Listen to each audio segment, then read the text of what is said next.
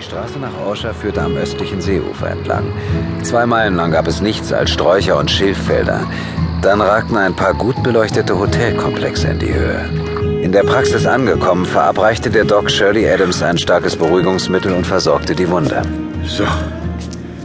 So, das war's dann. Sie wird jetzt noch für ein paar Stunden schlafen.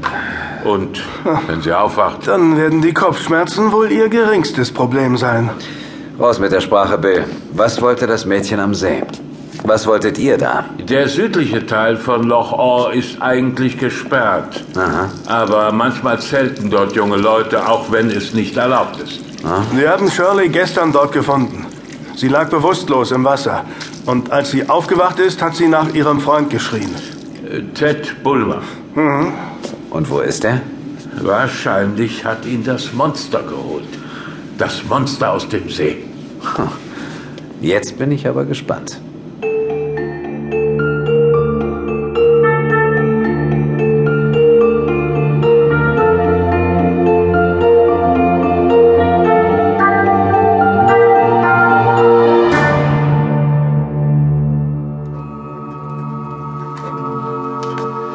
Möchten Sie einen Tee, Mr. Sinclair? Um diese Zeit wohl eher ein Scotch.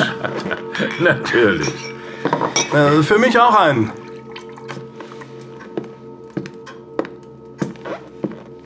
Hier, hier, bitte sehr. Äh, danke. Bitte, Mr. Connolly. Danke. Also, Nun, nun, in den letzten drei Wochen sind insgesamt fünf Menschen am Ufer von Loch Orr verschwunden. Alle im südlichen Teil, im Sperrgebiet. Es gab allerdings keine Hinweise auf kriminelle Aktivitäten. Die Leute waren einfach nur weg. Weshalb Sergeant Reardon, der einzige Polizist in Orsha, entschied, die Meldung nicht weiterzugeben. Moment, er hat die Vorfälle verschwiegen? Tja, Im Sperrgebiet übernachten Camper. Die melden sich ja nicht ab, wenn sie weiterziehen. Ich würde eher sagen, die schlechte Presse hätte den Hoteltouristen im Norden das Frühstück vermiest. Deshalb hat der Doc mich angerufen. ich habe einige Reportagen von Mr. Connolly gelesen. Ich weiß, mit welcher Art von, von Fällen er sich hin und wieder beschäftigt. Sie hätten sich gleich an den Yard wenden sollen. John, er war einfach besorgt, dass ihm niemand glaubt. Versuchen Sie es einfach. Die Ortschaft Orsha wurde vor etwa 1000 Jahren gegründet. Aber nicht auf dieser Anhöhe, sondern im Tal. Dort, wo jetzt der Südteil des Sees liegt. Es handelte sich nur um einige Hütten und Steinhäuser, Dutzende Meilen entfernt von der nächsten Siedlung. Und eines Tages erschien das Ungeheuer. Okay. Den Gerüchten nach muss es monströs gewesen sein. Und kein Tier, sondern ein Geschöpf des Teufels. Deshalb war es auch nicht mit herkömmlichen Waffen zu besiegen. Zunächst holte es sich ein paar Kinder. Aber sein Hunger wurde größer.